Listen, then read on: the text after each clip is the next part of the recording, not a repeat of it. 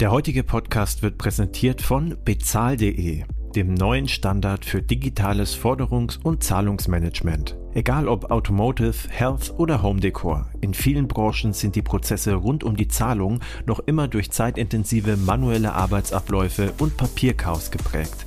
Dank der Komplettlösung von bezahl.de gehört dies der Vergangenheit an. Mit einem ganzheitlichen Ansatz werden die Prozesse von der Forderung bis zur Zuordnung jeder Zahlung automatisiert und Kundinnen gleichzeitig ein optimales Zahlungserlebnis geboten. Worauf warten? Die digitale Zukunft des Zahlungsmanagements beginnt jetzt auf www.bezahl.de. Willkommen zu Alles Legal, Fintech Recht Kompakt Payment and Banking und Paytech Law verpassen dir jeden Mittwoch Einblicke zu Rechtsthemen aus der Welt von Payments, Banking, Krypto und Co. Straff zusammengefasst und verständlich zu allem, was du wissen musst. In der heutigen Ausgabe führen wir unseren letzten Podcast PSD2 und begrenzte Netze fort. Wir behandeln die Frage, welche Arten von begrenzten Netzen gibt es? Und zwar, was ist konkret unter einem begrenzten Netz von Dienstleistern zu verstehen und welche Ausnahmen gibt es für sogenannte begrenzte Produktsortimente? Viel Spaß mit der heutigen Episode mit Peter Frei und unserer Gastgeberin Christina Casala. Eine neue Ausgabe, alles legal, Fintech recht kompakt. Nach dem erfolgreichen ersten Podcast mit äh, Peter Frei setzen wir die Reihe fort äh, zum Thema begrenzte Netze. Vorher kurz die Vorstellung. Peter Frei ist Gründungspartner der Ennerten Rechtsanwaltsgesellschaft und er berät deutsche und internationale Unternehmen vornehmlich in den Bereichen Zahlungsdienste und Zahlungsdiensteaufsichtsrecht. Hurra, ich habe mich nicht versprochen bei diesem langen Wort.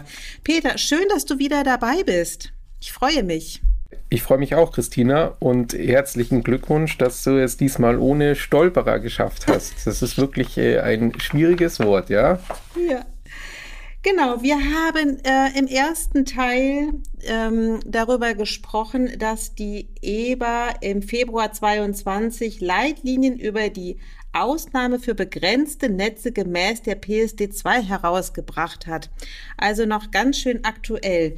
Ähm, du hattest es erwähnt, äh, welche ja, Voraussetzungen es gibt, beziehungsweise Grundlagen darüber geschaffen, äh, welche Ausnahmen für begrenzte Netze gelten. Peter, gibt es denn eigentlich auch unbegrenzte Netze? Die gibt es auch. Ähm, das äh, Paradoxe ist aber, dass äh, die äh, PSD2 ja die begrenzten Netze privilegiert und nicht die unbegrenzten Netze. Was, was steckt dahinter? Ähm, aus meiner Sicht steckt der folgende einfache Gedanke dahinter. Wenn du eine Zahlungskarte bei einem kleinen Kreis von Akzeptanten, also Händlern, einsetzen kannst, dann ist das aus Sicht der PSD 2 ungefährlicher als der Sachverhalt, wenn du eine Zahlungskarte bei einem riesengroßen Kreis von Händlern einsetzen kannst.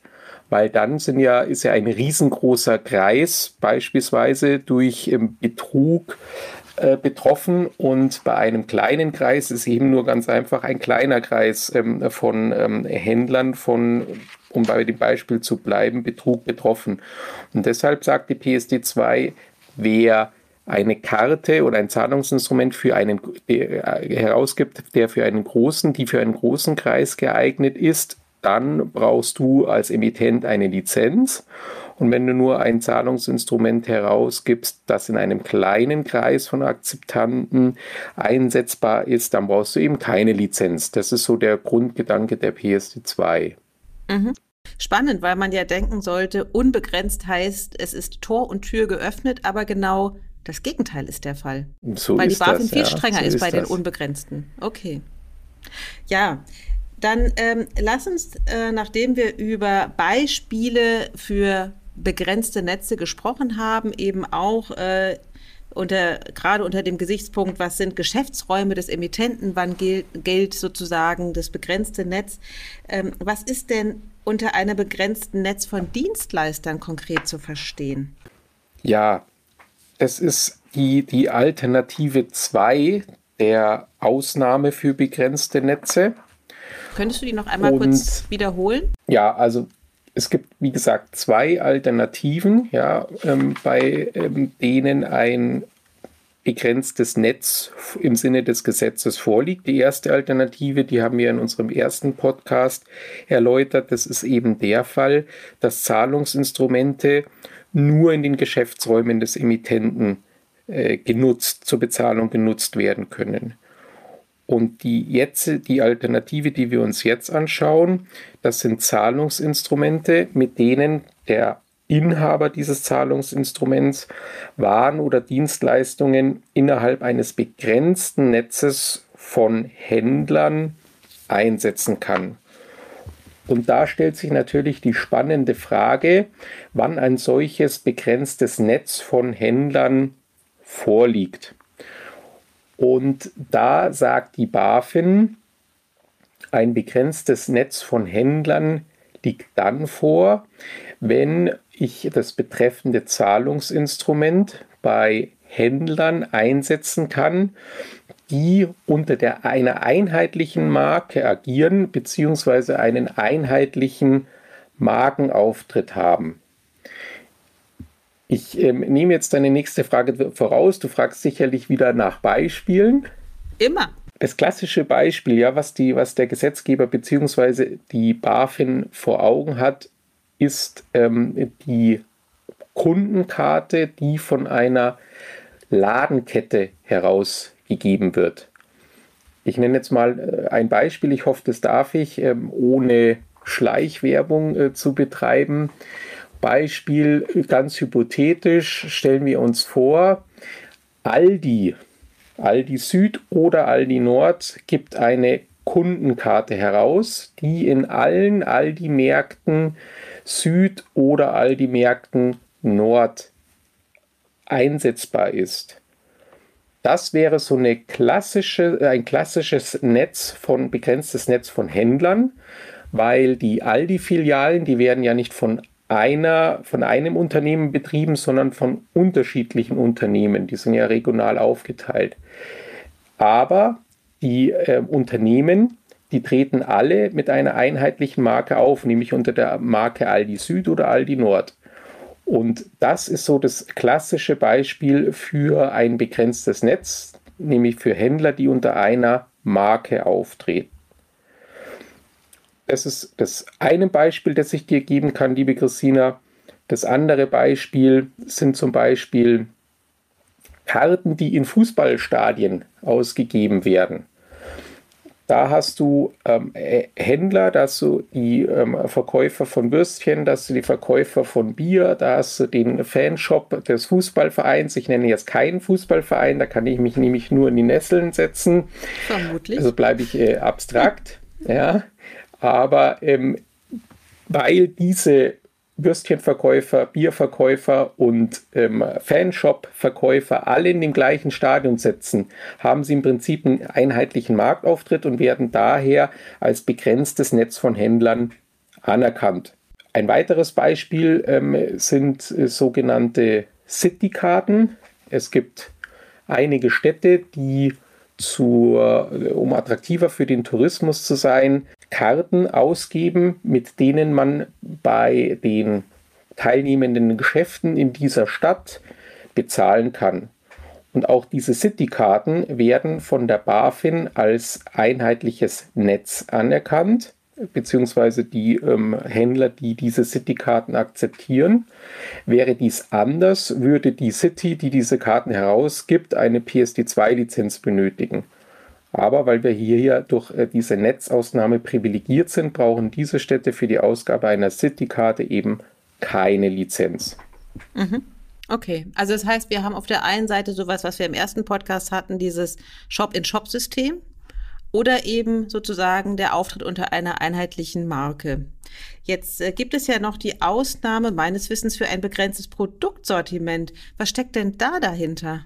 Die Ausnahme für das begrenzte Produktsortiment, auch ähm, hier das englische Wort Limited Range, unter dem diese Ausnahme bekannt ist. Damit ist ähm, Folgendes gemeint. Stell dir vor, du hast eine, ein Zahlungsinstrument, eine Karte oder eine App, mit der kannst du nur ein ganz bestimmtes Produkt bzw. Produktangebot kaufen. Dann wäre das äh, eine, ein Zahlungsinstrument, das privilegiert ist durch diese Ausnahme für begrenztes Produktsortiment. Beispiel Tankkarte.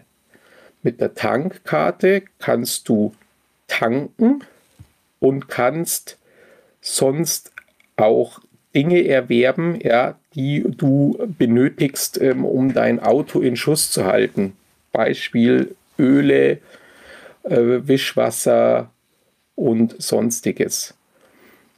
Diese Tankkarte, mit der kannst du also nur ein begrenztes Produktsortiment erwerben, nämlich alles, was das Auto bewegt und in Schuss hält. Und von daher wird die Tankkarte klassischerweise von der BaFin als äh, Zahlungsinstrument angesehen, die in diese Bereichsausnahme fällt. Da muss man jetzt aber auch wieder aufpassen, weil die BaFin ist auch hier sehr streng. Wenn du mit der Tankkarte in dem Shop des Tankstellenbetreibers auch ein Cola kaufen könntest oder Süßigkeiten kaufen könntest, dann wäre eine solche Karte nicht mehr privilegiert und würde und deren Herausgabe würde dann eine Erlaubnis nach der PSD2 benötigen, weil mit einer solchen Karte würdest du ja nicht nur das kaufen, was das Auto bewegt, sondern du würdest auch Produkte kaufen, die den Menschen bewegen. Und das wäre nicht mehr von der Preisausnahme gedeckt. Weitere Beispiele für Karten oder Zahlungsinstrumente, die ähm, äh, privilegiert sind, sind Fashion-Karten, also Karten, mit denen du ähm, Modeartikel erwerben kannst oder Beauty-Karten oder Fitness-Studio-Karten. Das sind alles so ähm, äh, Zahlungsinstrumente, die privilegiert sind durch diese Ausnahme. Wie verhält sich das denn bei Webshops? Das ist eine gute Frage. Wir hatten ja vorher gesagt oder im ersten Podcast gesagt, dass äh, ein Online-Shop kein Geschäftsraum im Sinne der ersten Alternative ist, also aus der Privilegierung rausfällt. Hier ist es aber anders, ja, bei dem bei dieser Ausnahme begrenztes Produktsortiment, da macht, der, macht die BaFin keine Unterscheidung, ob ich die, äh, das begrenzte Produktsortiment in einem physischen Shop oder in einem Online-Shop erwerbe.